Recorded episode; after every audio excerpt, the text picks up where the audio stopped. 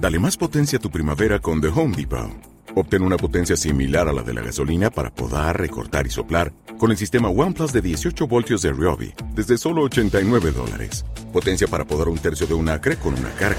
Potencia para recortar el césped que dura hasta dos horas. Y fuerza de soplado de 110 millas por hora. Todo con una batería intercambiable. Llévate el sistema inalámbrico OnePlus de 18 voltios de Ryobi. Solo en The Home Depot. Haces más. Logras más. Yo voy a terminar este tema de lectura sobre San Pablo en tres sesiones. Hoy que vamos a hablar con cierta rapidez de tres epístolas riquísimas de contenido, pero que son más para leer y meditar que para tratar de explicarlas. Tampoco tendría sentido pretender abarcarlas, aunque son muy unitarias de contenido. Y después, otro día trataremos de las llamadas pastorales y otro día hablaremos de la carta a los hebreos, que tiene una especial necesidad de ser tratada en sí misma, como veremos. Las cartas llamadas de la cautividad son la carta a los efesios, la carta a los colosenses y la carta a los filipenses. Tienen un tono bastante parecido, hay muchas reafirmaciones de lo que San Pablo ha enseñado tan extensamente en la carta a los romanos, pero ya como afirmándolo y dándolo por sabido, con pocas notas polémicas, aunque siempre hay algún inciso sobre las pretensiones de los judaizantes a imponer observancias no debidas. Voy a leer no las cartas enteras, sino algunos pasajes que me han parecido escogerlos, me han parecido que podían ser escogidos para introducir en el ambiente más que nada. Comienzan todas por un saludo, Pablo apóstol de Cristo Jesús por la voluntad de Dios, y después una alabanza que suele ir acompañada de acción de gracias. La carta a los Efesios, después del saludo, comienza con el pasaje que seguramente os sonará mucho de los textos litúrgicos. Bendito sea Dios, Padre de nuestro Señor Jesucristo, que nos bendijo con toda bendición espiritual en los cielos en Cristo, según nos eligió en Él antes de la fundación del mundo, para ser santos e inmaculados en su presencia, impulsados por la caridad, predestinándonos a ser adoptados hijos suyos por Jesucristo, conforme al beneplácito de su voluntad, para alabanza de la gloria de su gracia, con la cual nos agració en el amado, en el cual en Cristo tenemos redención por su sangre, remisión de los pecados según la riqueza de su gracia, que hizo desbordar sobre nosotros en toda sabiduría e inteligencia, dándonos a conocer el misterio de su voluntad, según su beneplácito que se propuso en él, en orden a la realización en la plenitud de los tiempos, de recapitular en Cristo todas las cosas, las del cielo y las de la tierra. Ese texto es el texto que fue el lema de Pío X, instaurare omnia in Cristo. Sive quincelis, sive terris, las cosas celestes y las terrestres. Es un texto que el, el gran doctor de la Iglesia, San Ireneo, invocaba siempre para defender su doctrina sobre el reino, que Cristo había venido a redimir, a salvar todo lo que está, lo celeste y lo terrestre, las cosas de los, por quien creó también los siglos, dice en otro lugar.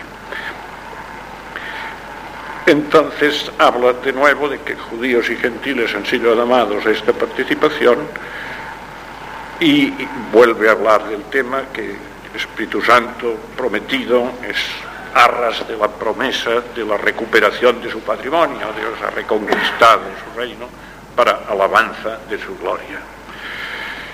Por esto yo, habiendo oído hablar de vuestra fe en el Señor Jesús y de vuestra caridad para con todos los santos, no ceso de dar gracias, ahora insiste más en la acción de gracias, por vosotros, haciendo memoria de vosotros en mis oraciones, para que el Dios de nuestro Señor Jesucristo, el Padre de la Gloria, os conceda espíritu de sabiduría y de revelación, con pleno conocimiento de Él, iluminados los ojos de vuestro corazón. Es un texto precioso que está literalmente traducido del texto original iluminados los ojos de vuestro corazón, para que conozcáis cuál sea la esperanza de su vocación, la vocación que Cristo nos da, cuáles las riquezas de la gloria de su herencia en los santos, y cuál la sobrepujante grandeza de su poder para con nosotros que creemos según la energía del poder de su fuerza que desplegó en Cristo, resucitando de entre los muertos y sentándole a su derecha en los cielos. Como veis, tienen un estilo muy denso, cada palabra va abriendo siempre un horizonte. Son muy reiterativas, pero tienen una, son de una profundidad tremenda. Yo, pues, me parece que lo mejor es leerlas como una invitación a la lectura. Creo que es una, es una lectura espiritual formidable leer a San Pablo. Le sentó a su derecha en este, por encima de todo principado y potestad y virtud y dominación, no solo en este siglo, sino también en el venidero. Aquí no solo ha sometido a Cristo, no solo a este mundo, sino al futuro. Y habla primero de los cielos, después de la tierra, que habla primero de que ha sometido a Cristo este mundo y el futuro. Y todas las cosas rindió debajo de sus pies y le constituyó, es un texto que está en las, liturgias de la festividad de Cristo Rey, ¿eh? le constituyó cabeza de la Iglesia, que es el cuerpo suyo, la plenitud del que recibe de ella su complemento total y universal. El cuerpo de Cristo es la plenitud de Cristo, que, recibe la Cristo se hace pleno. ¿eh? Después sale esta idea otra vez en un texto que buscaba el comentario Santo Tomás, lo comentaré en otro momento, en los Colosenses. A vosotros que estabais muertos por vuestros delitos y pecados, en los cuales caminasteis según la corriente de este mundo, conforme al príncipe del poder de este mundo, el espíritu que ejerce su acción en los hijos de la rebeldía, habla siempre de la acción de Satanás sobre los hombres mundanos. Los hijos de la rebeldía son naturalmente en todo el contexto los judíos que no han recibido, se han rebelado contra la revelación de Cristo, entre los cuales también nosotros todos nos hallamos en otro tiempo. Estábamos en manos de las concupiscencias de nuestra carne, cumpliendo las voluntades de la carne, etc. Y éramos por naturaleza hijos de ira, texto también muy importante. Éramos por naturaleza todos hijos de ira, lo mismo que ellos.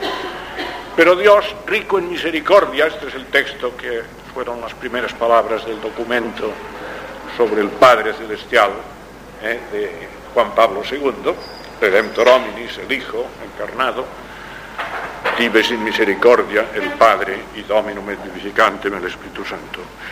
Dios rico en misericordia, por el extremado amor, por el excesivo diríamos, por el exagerado amor con que nos amó, cuando nosotros estábamos muertos por los pecados, nos vivificó con la vida en Cristo, que por gracia habéis sido salvados. Y con Él nos resucitó y, justamente, y juntamente nos sentó en los cielos en Cristo Jesús para ostentar en los siglos que han de venir las soberanas riquezas de su gracia a impulsos de su bondad para con nosotros en Cristo Jesús. Sí que habéis sido salvados por la gracia, mediante la fe. Y esto no proviene de vosotros, sino de Dios, que es don de Dios, no en virtud de las obras, para que nadie se gloríe. Repite el mensaje de los romanos y de los gálatas. Porque somos hechura de Él, creados en Cristo Jesús, por nuestras, según nuestras obras buenas de antemano dispuestas por Dios para que nos ejercitásemos en ellas. Recordad vosotros que un tiempo los gentiles según la carne estabais en aquel tiempo desconectados de Cristo, excluidos de la ciudadanía de Israel, sin extraños a las alianzas, sin esperanza de la promesa. Ya dije que la promesa era a los judíos se extendió misericordiosamente eh, según el anuncio de Dios, pero era una profecía, la vocación de los gentiles estaba profetizada, pero no estaba prometido el llamamiento de los gentiles. Dios ha salvado el mundo mediante la promesa hecha al Israel.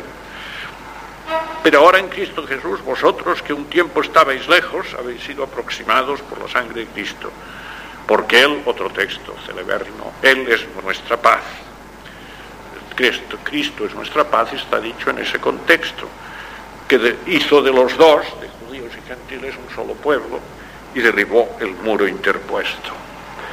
O sea, la obra de Cristo es que no, hay, no haya distinción de judíos y gentiles.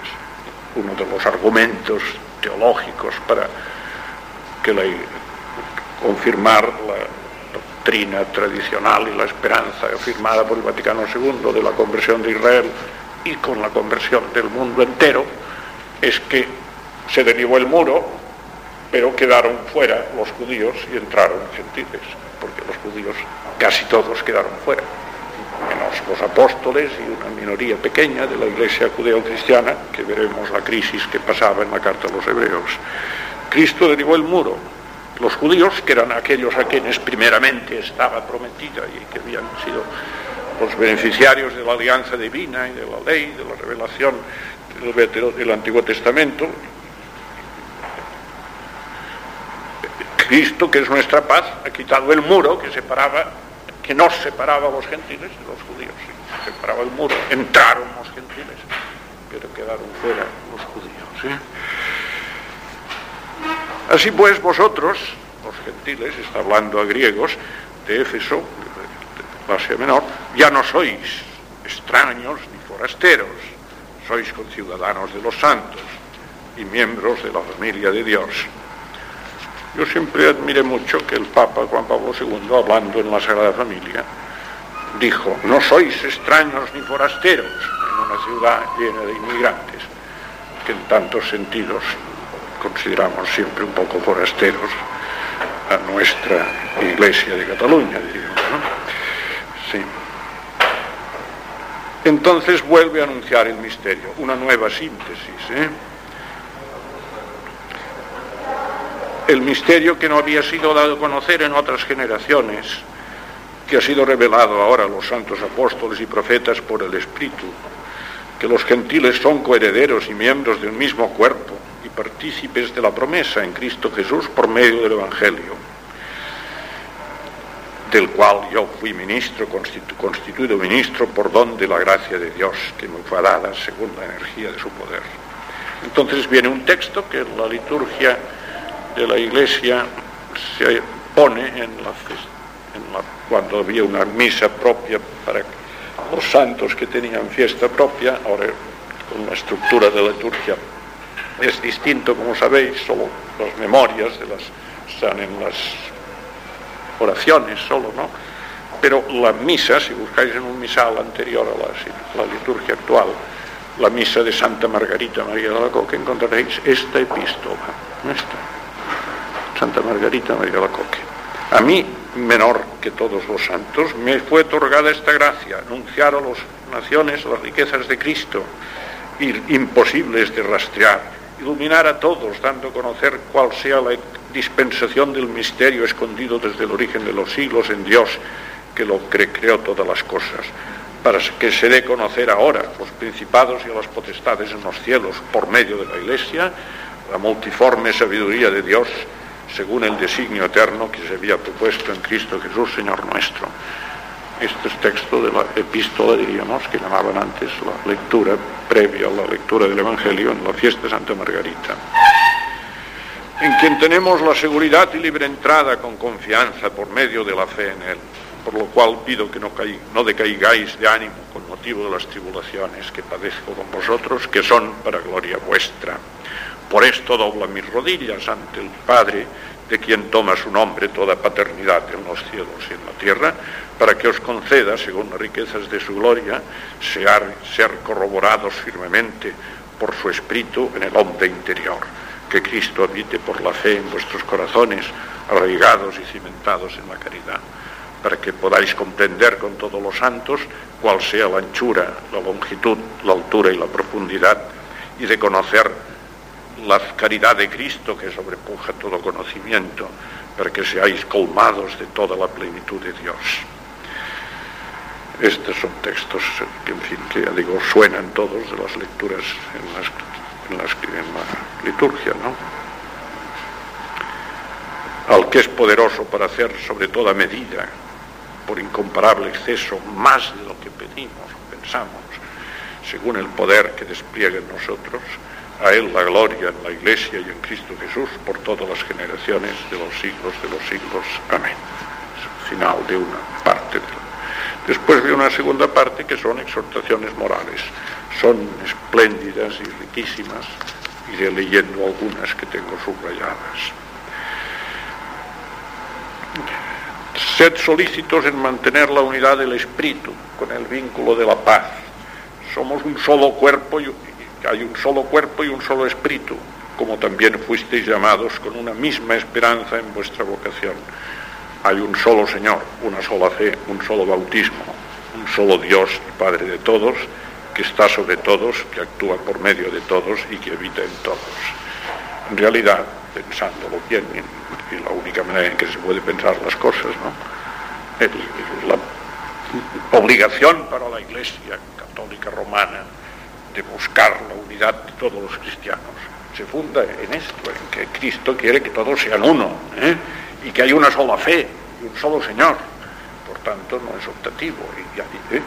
hay que deshacer todos los malentendidos dificultades en que se, han ido acumulando durante los siglos. Pero no es porque no vale la pena mantenerlo cuestiones doctrinales, vamos a unirnos todos en cuestiones puramente humanas, no, esto no es el, cumplir la plegaria de Cristo, que sean unos para que el mundo crea que tú me has enviado, es decir, para hacer creíble a Cristo como Hijo de Dios, los que creen en Cristo tendrían que ser un solo cuerpo, porque hay un solo Señor, una sola fe y un solo bautismo, un solo Dios, Padre de todos, que está sobre todos que actúa por medio de todos y habita en todos. A cada uno de nosotros le fue dado la gracia según la medida con que Cristo nos la ha dado. Por lo cual está escrito, subiendo Cristo a lo alto, subiendo a lo alto, llevó consigo cautiva la cautividad, dio dádivas a los hombres. El que subió, ¿por qué se dice que subió? ¿Por qué si no? Porque descendió primero a lo más bajo de la tierra el que descendió, el mismo que subió por encima de todos los cielos para llenarlo todo. Un texto absolutamente decisivo para la fundamentación bíblica del dogma auténticamente cristiano y católico de, quién es Cristo. ¿eh? El que sube a los cielos después de resucitado es el que descendió de los cielos. Está en San Juan esto también. ¿no? Él dio a unos ser apóstoles, a otros profetas, a otros evangelistas, a otros pastores y autores, para la perfección consumada de los santos, por la obra del ministerio, para la edificación del cuerpo de Cristo, hasta que lleguemos todos juntos a encontrarnos en la unidad de la fe y del pleno conocimiento del Hijo de Dios, a la madurez del varón perfecto, a un desarrollo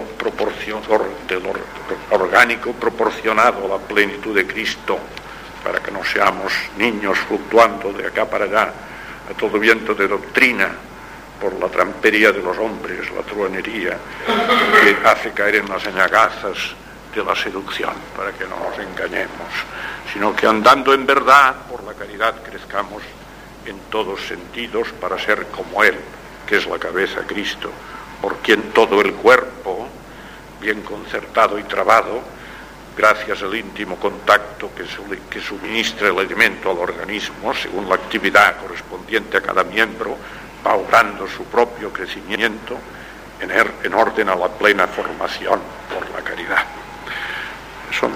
La doctrina del cuerpo de Cristo está continuamente desarrollada aquí. Después veremos un texto que ya os he dicho que Santo Tomás hace un comentario espléndido este es el punto de partida de las exhortaciones morales. Como veis, no son nada moralistas de tipo natural, ¿eh? son completamente cristocéntricas. Y, y entonces exhorta a los que habéis sido adoctrinados en la verdad que está en Jesús, a despojaros del hombre viejo y a renovaros en el espíritu de vuestra mente, revestiros del hombre nuevo, creado según Dios justicia y santidad de verdad. Por lo cual, desechada toda mentira, hablad verdad cada uno con su propio, ya que somos los unos miembros de los otros. Aquí un fundamento completamente sobrenatural del deber de no mentir, porque somos unos miembros de otros, tenemos que hablar verdad. El que hurtaba ya no hurte, antes trabaje. No salga de vuestra boca palabra alguna dañada, sino la que sea buena para la oportuna edificación, para que comunique gracia a los que la oyen. No contristéis al Espíritu de Dios, en el cual fuisteis señalados para el día del rescate. Toda amargura, cólera, ira, gritería, maledicencia, destiérrense lejos de vosotros, con, con todo género de malicia. Sed más bien unos con los otros benignos, compasivos, perdonando recíprocamente, así como Cristo, Dios en Cristo, os perdonó a vosotros. Haceos pues imitadores de Dios. San Pablo dice muchas veces, imitadme a mí, que yo imito a Cristo, después también sale, pero aquí dice lo que realmente es lo que hace al caso. Haceos imitadores de Dios, como hijos queridos, caminad en el amor como Cristo os amó y se entregó a sí mismo por nosotros como oblación y víctima a Dios en honor de suavidad. Toda fornicación o toda impureza no se nombren entre vosotros como corresponde a santos, etc. Va exhortando contra la codicia, contra la fornicación, que nadie os seduzca por razonamientos fútiles, que por estas cosas vino la ira de Dios sobre los hijos de la rebeldía. No entréis a participar con ellos, porque antes erais tinieblas, pero ahora soy luz del Señor. Caminad como hijos de la luz. El fruto de la luz consiste en toda, toda bondad, justicia y verdad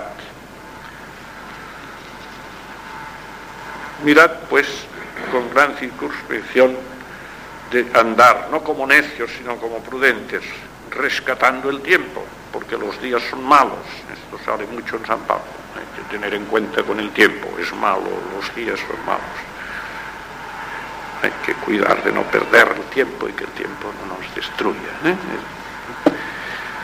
Por eso no os hagáis insensatos, sino entended cuál sea la voluntad del Señor.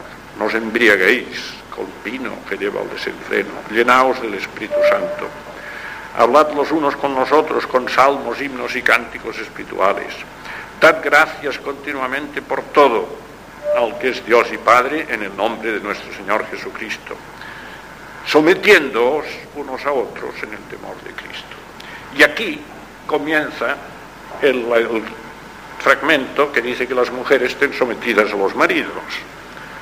Viene enseguida, Realmente yo oí comentar una vez a Padre Mendizábal, en una reunión que no trataba de esto, sino un poco por casualidad, una reunión del apostolado, si está petita, aquella de Sarriá, última, estabas tú aquel día, o no, la última vez que me parece que llegaste más tarde, sí. Se habló de muchas cosas y se comunicó las fechas posibles de la canonización del Beato Claudio Colombier, que todavía no estaban fijadas pero se dijo probablemente esta que ha sido la visitación el día 31 de mayo. Y no sé qué pasó, que alguien habló de algo que el padre Mendizábal dijo. El texto que se leía siempre, que después el predicador predicaba a los que se casaban, las mujeres someten a sus maridos como al Señor. ¿eh? Y el sermón se montaba sobre esto. Viene después de decir, todos estén unos a otros sometidos unos a otros en el temor de Cristo, lo cual cambia mucho el sentido, porque primero todo cristiano tiene que ser súbdito de todo el mundo, y claro está, los, más cercanos más. O sea, diríamos en este sentido, pues el Papa es el servidor de los siervos de Dios, sirve a todos, eh, cada padre tiene que servir a sus hijos en el sentido que tiene que educarles y tiene que, que cuidar de ellos, porque tiene deber de cuidarles y no los hijos o los padres. en cierto sentido en cierto sentido, hay más deber del padre con respecto al hijo, según Santo Tomás, y todo el mundo esté al servicio del prójimo. Y las mujeres sometidas a sus maridos, más bien como si San Pablo temiese que las mujeres les costaría más entender que tenían que someterse a los maridos. Un poco pensaba que los maridos ya, ya tomarían el consejo de someterse a las mujeres. Digo yo un poco con cierta ironía. Pero primero dice que todo el mundo esté sometido a todo el mundo y entonces las mujeres en especial, que son las que les cuesta más obedecer, por lo visto, recuerda que tienen que obedecer al marido. ¿Eh? Así, este es un contexto curioso, ¿eh? un texto curioso. A mí me sorprendió, no lo sabía, cuando profundizaba, lo miré, lo encontré muy notable. los textos están muy bien escogidos, pero no va mal ponerlos en su contexto, verlos en toda su situación, pensando que la exhortación a las mujeres a obedecer a los maridos viene inmediatamente después de decir que todos estén sometidos a todos, realmente el ambiente es distinto, ¿eh? no es machista, evidentemente, no es machista. ¿eh? Tampoco es feminista, ¿eh? claro está. pero el Cristo, el marido es imagen de Cristo, que es cabeza de la iglesia, cuerpo suyo, del cual es Salvador. Así como la iglesia está sujeta a Cristo, así las mujeres a sus maridos en todo. Los maridos amad a vuestras esposas como Cristo amó a la iglesia se entregó a sí mismo, a sí mismo por ella. O sea, en este sentido, exhorta al marido, eh, lo cual no hace a la mujer. Al marido le exhorta a estar dispuesto a dar la vida por su esposa. ¿Eh? Como Cristo murió por la iglesia. Es todo un contexto espléndido. Las mujeres deben amar a las esposas como sus propios cuerpos. Quien ama a su esposa se ama a sí mismo. Nadie aborreció su propia carne Así como Cristo ama la iglesia, cada uno mantiene su propio cuerpo, pues que somos, como nosotros somos miembros del cuerpo de Cristo. Por esto se dice, abandonará el hombre al padre y a la madre y se dirigirá a su esposa. Serán los dos una sola carne, etc. Los hijos, obedeced a vuestros padres en Señor, pues esto es justo. Los padres no exacerbéis a vuestros hijos, lo dice también en otra epístola no exacerbéis a vuestros hijos, sino educadlos en la disciplina y en la instrucción del Señor. Después, antes de terminar todavía esta encíclica, hay aquella exhortación. Confortaos en el Señor y en el poder de su fuerza. Revestíos de la armadura de Dios para sosteneros contra las asechanzas del demonio. Que nosotros no luchamos solos, ¿entiende? Y no es la lucha principal contra la carne y la sangre, contra las pasiones humanas, los egoísmos del hombre, sino contra los principados, las potestades, los poderes que dominan este mundo, de las tinieblas de este siglo, contra los ejércitos espirituales de la maldad que andan por los aires, como, como encíclica de León, como adoración que León XIII compuso para rezarse al final de la misa, que los demonios andan por el mundo para la perdición de las almas. Tomad la armadura de Dios para resistir en el día malo, en el día malo, prevenidos para sosteneros, manteneos firmes, ceñidos vuestros lomos con la verdad, etcétera, etcétera. Tomad el yelmo de la salvación, la espada del Espíritu, que es la palabra de Dios, orando con toda oración y súplica en todo tiempo en el Espíritu, velando con toda perseverancia por todos los santos, velando, etcétera.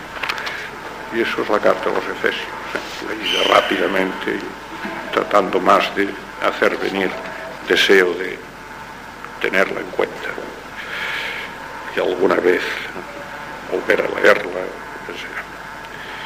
La carta a los filipenses tiene, hay unos pocos textos, es riquísima, yo escojo unos pocos textos que también nos son familiares, pero me gusta leerlos en su contexto. Primero el saludo, después la acción de gracias. Me acuerdo de vosotros siempre, en toda oración mía por vosotros, haciendo mi oración con gozo por la parte que habéis tomado en el Evangelio, etcétera. Dice una cosa muy, muy, muy bella San Pablo, su nombre. Testigo me es Dios, son juramentos que hace, de cuánta soledad siento de todos vosotros los entrañas Cristo Al estar sin ellos se sentía solo, les dice a los filipenses. Una manera muy notable de explicar la añoranza que tiene uno, el amor que tiene, que se encuentra mal estando ausente de ellos. Me encuentro solo, sin vosotros me encuentro solo. Esto pido en mi oración, que vuestro amor rebose todavía más y más en cabal conocimiento y en todo discernimiento, para que seáis, sepáis aquilatar lo mejor, para que os mantengáis sin tacha y sin tropiezo hasta el día de Cristo, colmados del fruto de justicia que se logra por Jesucristo para gloria y alabanza de Dios.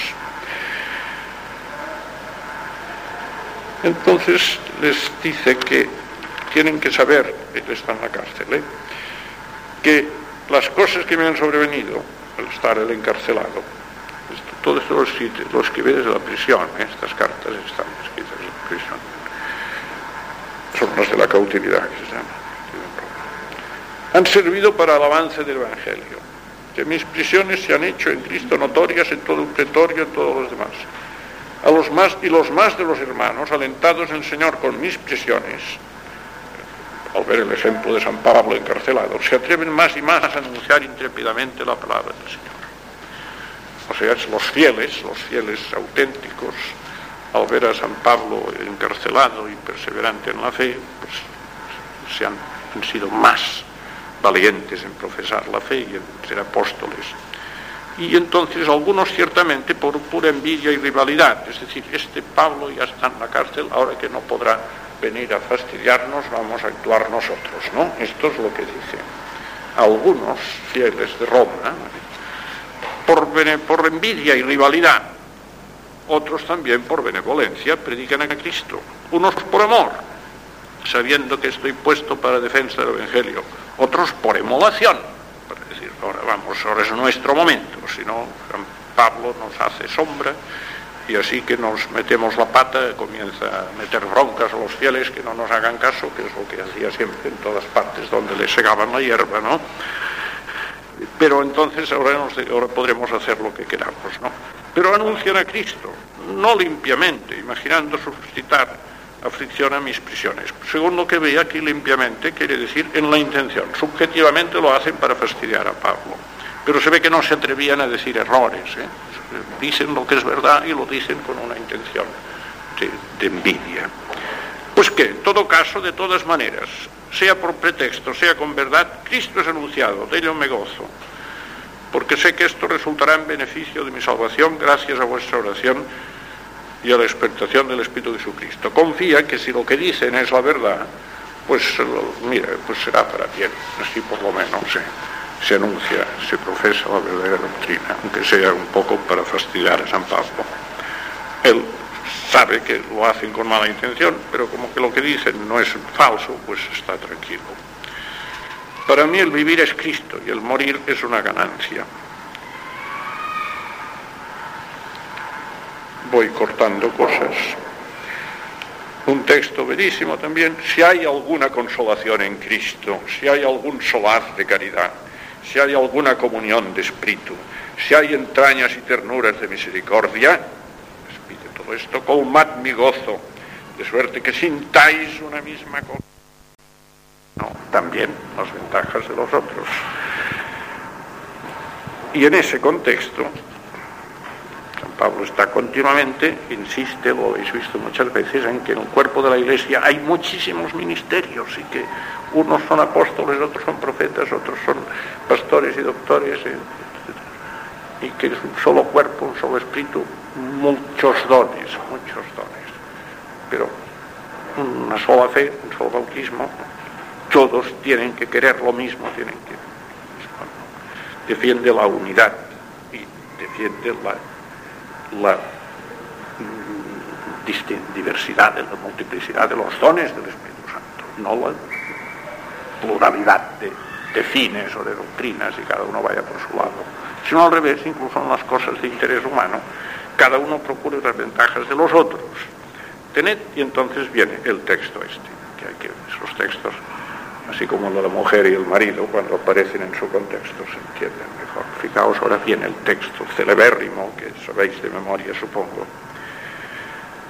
Sentid en vosotros lo mismo que Cristo Jesús, el cual, yendo en la naturaleza de Dios, no, no, era un, no, no arrebataba una presa al, afirmarse igual a Dios, pero se anodó a sí mismo, tomando forma de siervo, hecho semejanza de los hombres, en su condición exterior, presentándose como hombre. Esto no quiere decir que no fuese hombre verdadero. En ese texto se fundaban los que negaban la humanidad verdadera de Cristo, pero en fin es sacarlo de su contexto. ¿eh? todo el rato está diciendo que se ha hecho por nosotros hombre y que ha padecido otra cosa. Pero, claro, ¿quién era Jesús de Nazaret? En la experiencia humana era un hombre, pero era la segunda persona de la Santísima Trinidad, lo cual no constaba la experiencia humana. Y por eso está muy bien dicho que externamente era un hombre como cualquiera, pero era el Hijo de Dios venido al mundo.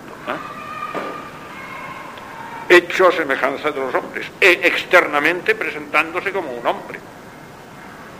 Se abatió a sí mismo, hecho obediente por, hasta la muerte y muerte de cruz, por lo que Dios le exaltó sobre todo nombre, y le dio el nombre sobre todo nombre, para que al nombre de Jesús se doble toda rodilla en el cielo, en la tierra y en el infierno, y toda lengua confiese que Jesucristo es Señor, encumbrado a la gloria de Dios Padre. Así pues, según que obedecisteis, no como en mi presencia solamente, sino ahora mucho más en mi ausencia, Obrad vuestra propia salud con temor y temblor, porque Dios es el que obra en vosotros, el querer como el obrar, por su beneplácito. Hacedlo todo sin murmuraciones ni discusiones, para que seáis irreprochables y sencillos, hijos de Dios sin tacha en medio de una generación aviesa y pervertida, entre los cuales brilláis como antorchas en el mundo, exhibiendo la palabra de vida, lo cual será para gloria mía en el día de Cristo de que no corrí en vano y en vano me afané. Y cuando se derrame mi sangre como libación, aquí profetiza el martirio, sobre el sacrificio y sagrado ministerio de vuestra fe, me gozo y congratulo con todos vosotros. Recíprocamente vosotros gozaos y congratulaos conmigo. Entonces va dando noticias, cosas, previene de nuevo contra los judaizantes, diciendo, se glorían en cosas humanas. Yo soy tan Israel como soy circuncidado el octavo día del linaje de Israel, soy de la tribu de Benjamín, hebreo de hebreos y educado según la ley por, por fariseos. Pero cuantas cosas consideraba ganancias, las considero pérdidas en Cristo.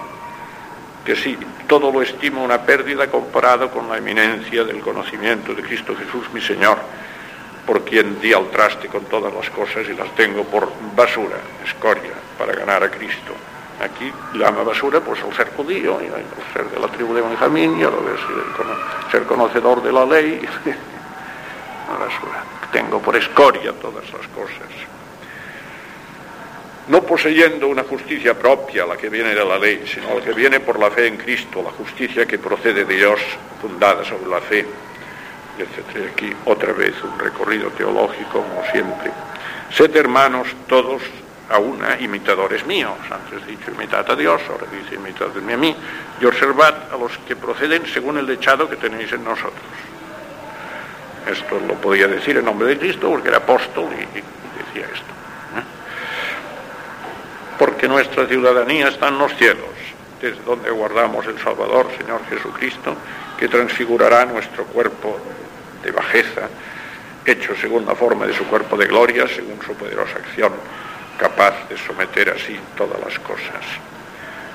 Así, bueno, entonces exhortaciones a que se reconcilien Evodia y Sintique, que tengan un mismo sentido el Señor, dos mujeres que se habían peleado sin duda. He a ti también te ruego, mi real compañero, que les prestes tu ayuda, para que, ya que ellas lucharon a mi lado en pro del Evangelio, con Clemente y otros colaboradores míos, cuyos nombres están en el libro de la vida. Y entonces en ese contexto de saludos, como despidiéndose, viene el célebre texto que está en la, en la dominica del Adviento, Gaudete. Gozaos el Señor siempre, otra vez os lo digo, gozaos. Vuestra modestia sea patente a todos los hombres, el Señor está cerca. No seáis solícitos de cosa alguna, sino que en toda ocasión presentad vuestras demandas ante Dios por la oración y la plegaria acompañada con acción de gracias. La paz de Dios que sobrepuja todo conocimiento guarde vuestros corazones y vuestros pensamientos en Cristo Jesús. Por lo demás, hermanos, después de esta eh, exhortación apremiante al gozo y a la acción de gracias y al no ser solícitos de cosa alguna, presentando a Dios, dándole gracias en todas las oraciones, presentándole nuestras peticiones, entonces viene un texto tremendo cuántas cosas son verdaderas, cuántas cosas son decentes, cuántas cosas son justas, cuántas cosas son puras, cuántas cosas son amables, cuántas cosas son bien reputadas, de buena fama. Si hay algo que sea virtuoso, si hay algo digno de alabanza, pensad todas estas cosas. lo que aprendisteis recibisteis y oísteis y visteis en mí. Eso haced. Y el Dios de la paz será con todos vosotros. Una exhortación moral global. Todo lo que sea bueno, decente y loable, hacedlo. ¿Eh? Haced como yo hago, dice San Pablo. Entonces les da las gracias que le han enviado dinero. Dicen, no es que lo diga yo por mi indigencia, pues aprendí a bastarme con lo que tengo. Bien sé vivir con estrechez y también nadar en la abundancia. En todo caso y en todas las cosas he aprendido el secreto, lo mismo de estar satisfecho que de andar hambriento, lo mismo de estar sobrado que de andar escaso. Y entonces aquí, en ese contexto, de decir, gracias, cuando no tengo dinero y casi no puedo comer, también soy feliz. Ahora que si me sobra, pues mejor. ¿eh? También os doy las gracias a vosotros. ¿eh? Porque les da las gracias, pero dice que no lo dice porque este necesite eh, estar tranquilo para, tener dinero, para estar feliz, porque también lo está cuando pasa hambre. Y entonces dice, porque lo puedo todo en el que me conforta, un texto siempre citadísimo, lo podemos todo en Cristo que nos da fuerzas, lo dice así en este sentido, ¿eh? que, no se perturba por dificultades ni por escaseces ni nada. Entonces sigue Dios saludo, etc. Dios proveerá colmadamente a vuestras necesidades según su esplendidez al Dios y Padre nuestro, la gloria por los siglos de los siglos, amén. Saludad a todos los santos, etcétera, etcétera, El saludo de despedida. Y ha leído entera a los filipenses, a trocitos, pero bien, me parece que habrá tiempo, en unos 10 minutos o 20 minutos que puedo observar. Prefiero andar a prisa, ¿eh? por si quedan avisos que dar o cosas así. Ahora entramos en una carta cortísima, preciosa, tremenda, que es la célebre carta del cuerpo místico de Cristo, la más desarrollada. Hay textos sobre Cristo capitales, clásicos en la teología y en la liturgia. Siempre lo mismo, Pablo, apóstol de Cristo, por voluntad de Dios, y Timoteo, el hermano, a los santos de Colosas y a los fieles hermanos en Cristo. Gracias a vosotros y paz de parte de Dios nuestro Padre. Hacemos gracias al Dios Padre de nuestro Señor Jesucristo, rogando en todo tiempo por vosotros, habiendo oído vuestra fe en Cristo Jesús y la caridad que tenéis con todos los santos por la esperanza que os está reservada en los cielos, la cual oísteis antes en la palabra de verdad del Evangelio. Aquí lo nota la nota de pone las tres virtudes teologales en un orden distinto. ¿eh? Pone la fe, la caridad y la esperanza. Cimentados en la fe, podréis amar por la esperanza. coincide con lo que Santo Tomás explica. ¿no? La esperanza la pone como la clave que hace posible que de la fe brote la caridad. La palabra del Evangelio que ha llegado a vosotros, que está fructificando y progresando en todo el mundo, lo mismo que entre vosotros, desde que oísteis y conocisteis la gracia de Dios en la verdad por esto también nosotros, desde el día que esto oímos, he oído lo que ha, hecho un amado consiervo Epafras entre los colosenses, no cesamos de rogar por vosotros y pedir que alcancéis el pleno conocimiento de su voluntad en toda sabiduría e inteligencia espiritual, para que sigáis una conducta digna del Señor, puesta la mira en agradarle en todo, fructificando en toda obra buena y creciendo en el conocimiento de Dios fortalecidos con toda fortaleza, fortalecidos con toda fortaleza, según el poder de su gloria, para adquirir toda paciencia y longanimidad con gozo. Aquí me ha sorprendido que hablar de la fortaleza que da Dios pone otra vez la paciencia y la longanimidad, de las que el sábado pasado hablábamos. Y he mirado el comentario de Santo Tomás, que es bellísimo Dice que para perseverar en la virtud no basta querer lo bueno, sino hay que saber resistir a las dificultades y males que nos sobrevienen. Y que hay los males, que son lo que nos sobrevienen, y lo que nos resulta muy dificultoso, la longitud del tiempo, que, las, que alcanzar el bien, disfrutar fructificar se hace siempre, se nos hace largo y todo lo que esperamos, bueno, encontramos que tarda.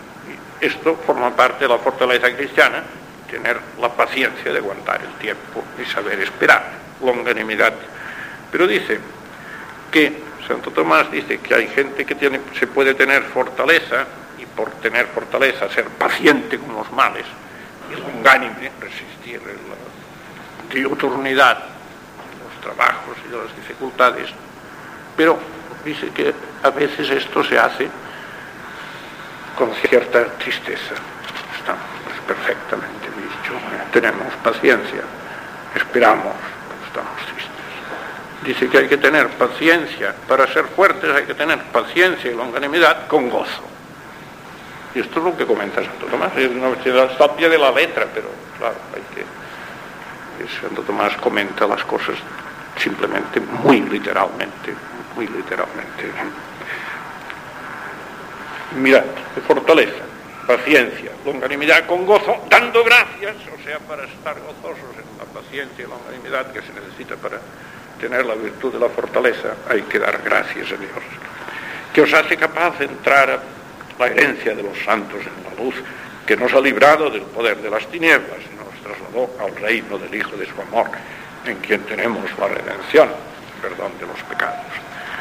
Entonces, Cristo, que nos trae la redención, es imagen de Dios invisible, imagen de Dios invisible en su naturaleza divina, primogénito de toda criatura, su naturaleza humana. Está aquí, claro, están las fuentes de todas las definiciones dogmáticas ortodoxas y católicas sobre Cristo. Imagen de Dios invisible, primogénito de toda criatura. En Él fueron creados todas las cosas en los cielos y en la tierra, las visibles y las invisibles, los tronos, las dominaciones, los principados, las potestades. Todas las cosas han sido creadas por Él y para Él, y Él es antes que todas las cosas y todas tienen en Él su consistencia, y es la cabeza del cuerpo de la Iglesia, como quien es principio y primogénito de entre los muertos, para que en todas las cosas tenga la primacía, porque en Él tuvo a bien Dios que morase la plenitud y por medio de Él reconciliar todas las cosas consigo, haciendo la paz mediante la sangre de su cruz. Por medio de Él, así las que están en la tierra como las que están en los cielos. Dios ha reconciliado las cosas que están en la tierra, así como las que están. Así las que están sobre la tierra como las que están en el cielo. Cuando en el Padre Nuestro decimos hágase tu voluntad, así en la tierra como en el cielo, porque Dios, Dios nos enseñó a rezar así, Cristo. Y, los textos de San Pablo están.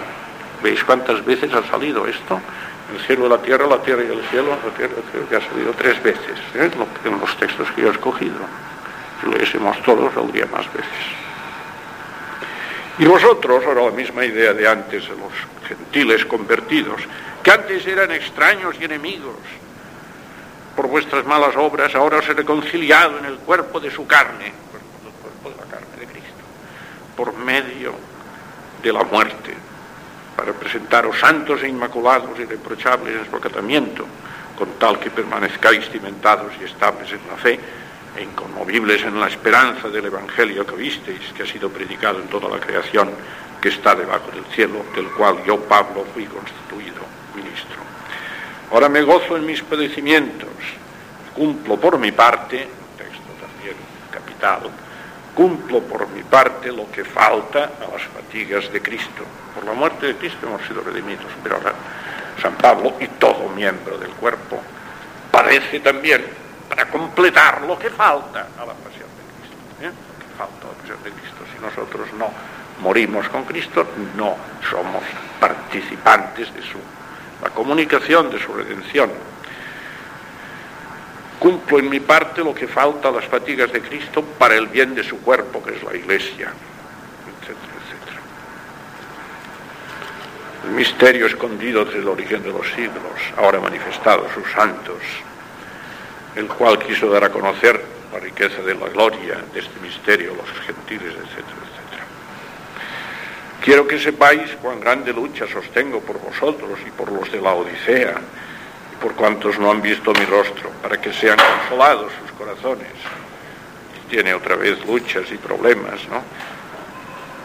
para que seáis consolados y estrechamente unidos por el amor en orden a alcanzar toda la riqueza de la plena convicción de la inteligencia para llegar a un pleno conocimiento del misterio de Dios, Cristo, en el que se hallan todos los tesoros de la sabiduría y de la ciencia escondidos.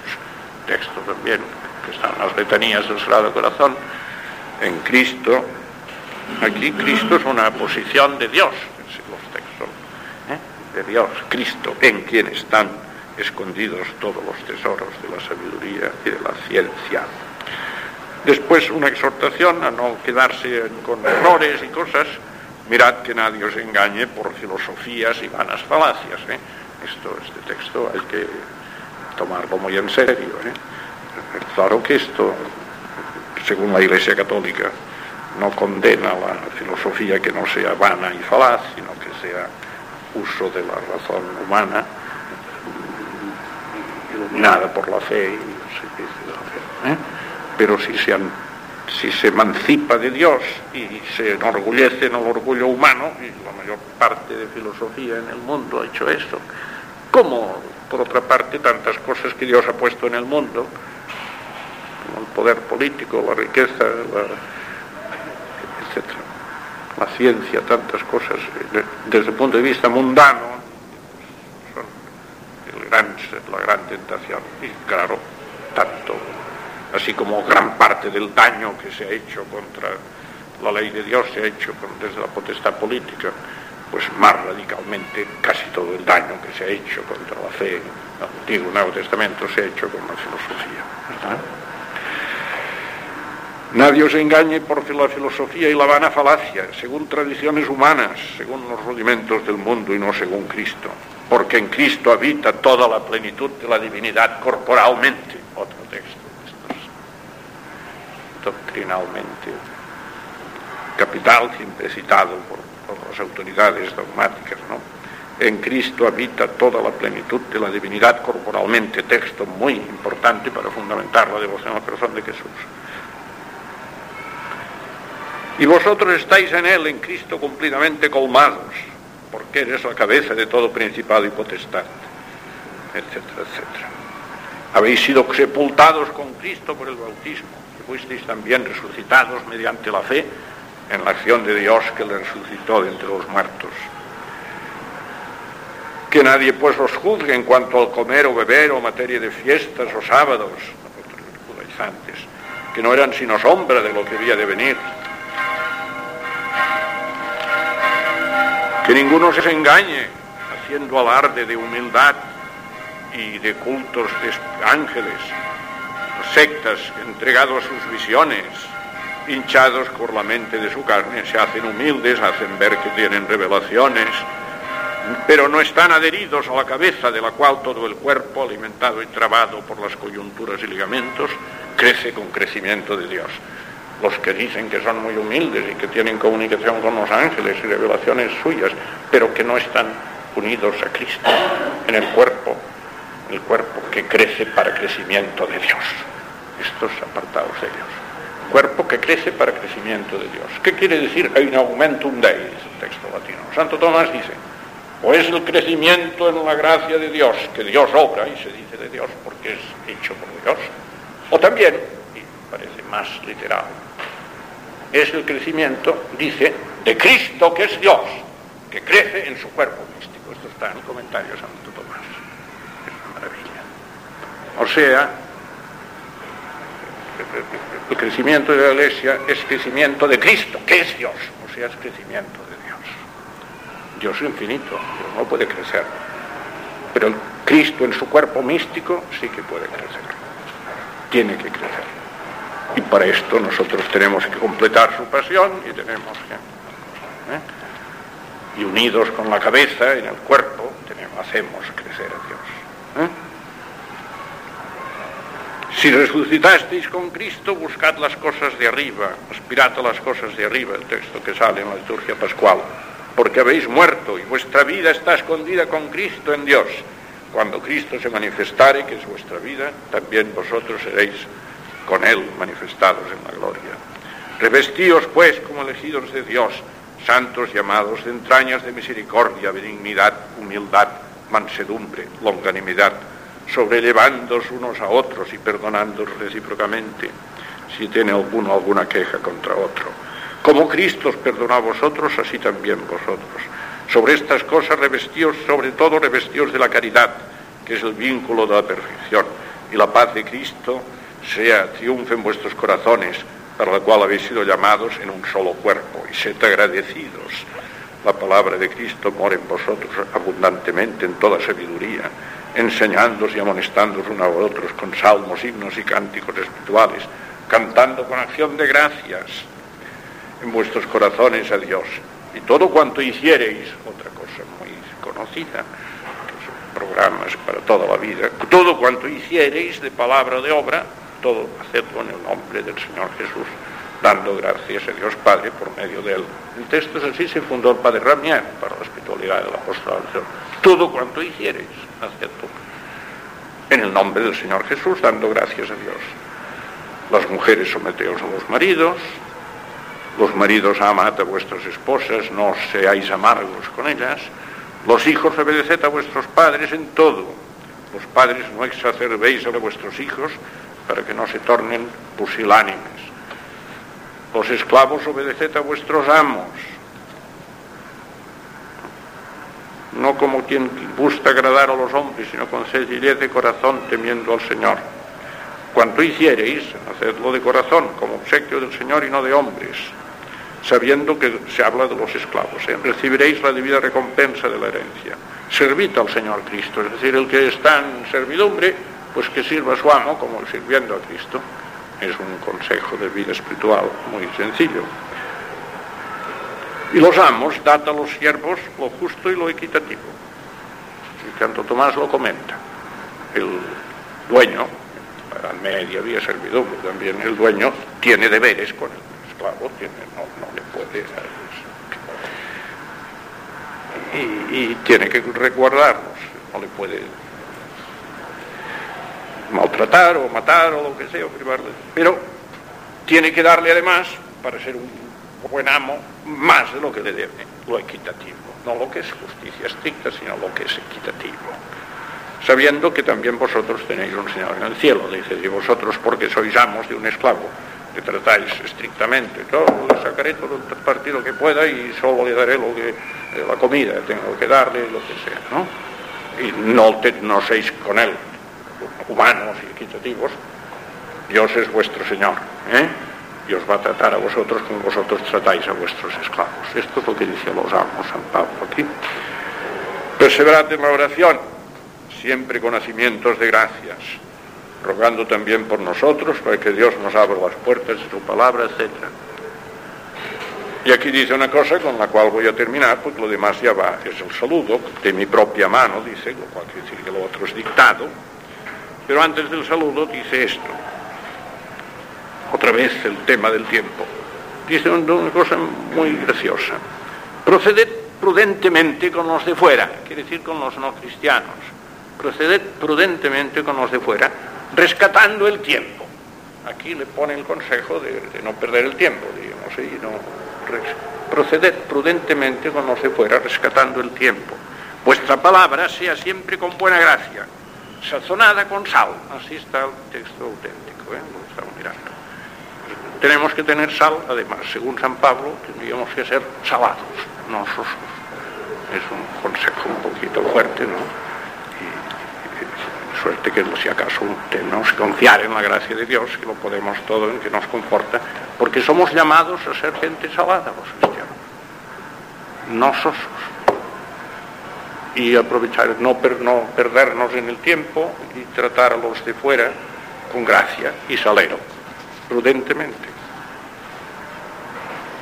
En otro sitio dice que hay que predicar la palabra oportuna e importunamente. Pero se ve que la importunidad no es contraria a la prudencia y se puede hacer, se puede ser inoportuno con salero o bien de una forma patosa. Entonces es imprudente y no se hace bien.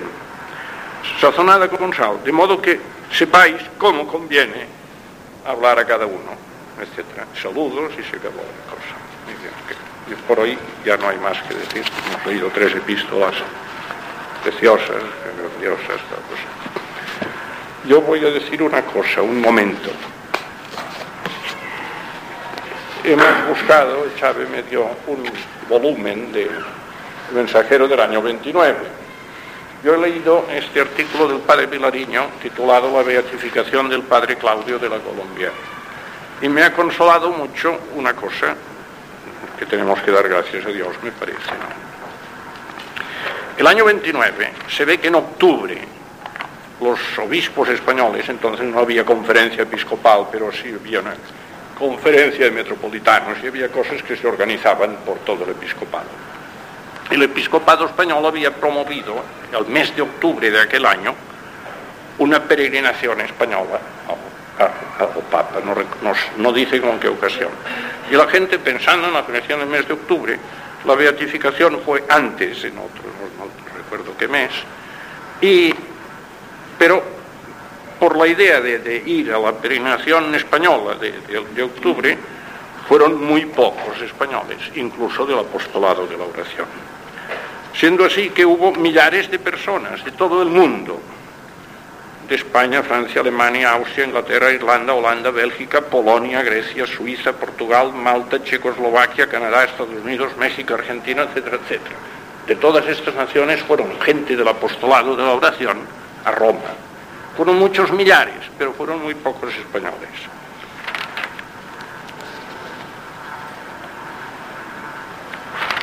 El Papa les hizo un discurso muy bonito en que precisamente dice que la extensión de la procedencia de peregrinos reunidos de, reunidos de tantas partes de Europa y de fuera de Europa con tanta variedad, lo cual despierta, dice Pío XI, en el corazón del Padre el sentido de universal paternidad al que Dios le ha llamado en sus misteriosos designios. Estos peregrinos vienen al reclamo del corazón de Jesús para glorificarle, darle gracias, renovarle el mensaje de su fidelidad en el nombre del gran siervo y apóstol suyo, el venerable y desde hoy beato Claudio de la Colombia vienen a traer a este corazón la expresión de sus deseos de ver que el sagrado fuego que le devora sin conseguirlo se dilate más y más sobre toda la tierra para consolidar y tratar por todo el mundo y por todos los pueblos su beneficioso y santo reino. Esto es lo que dice Pío XI de los devotos muchísimos que fueron a Roma, pero poquísimos españoles.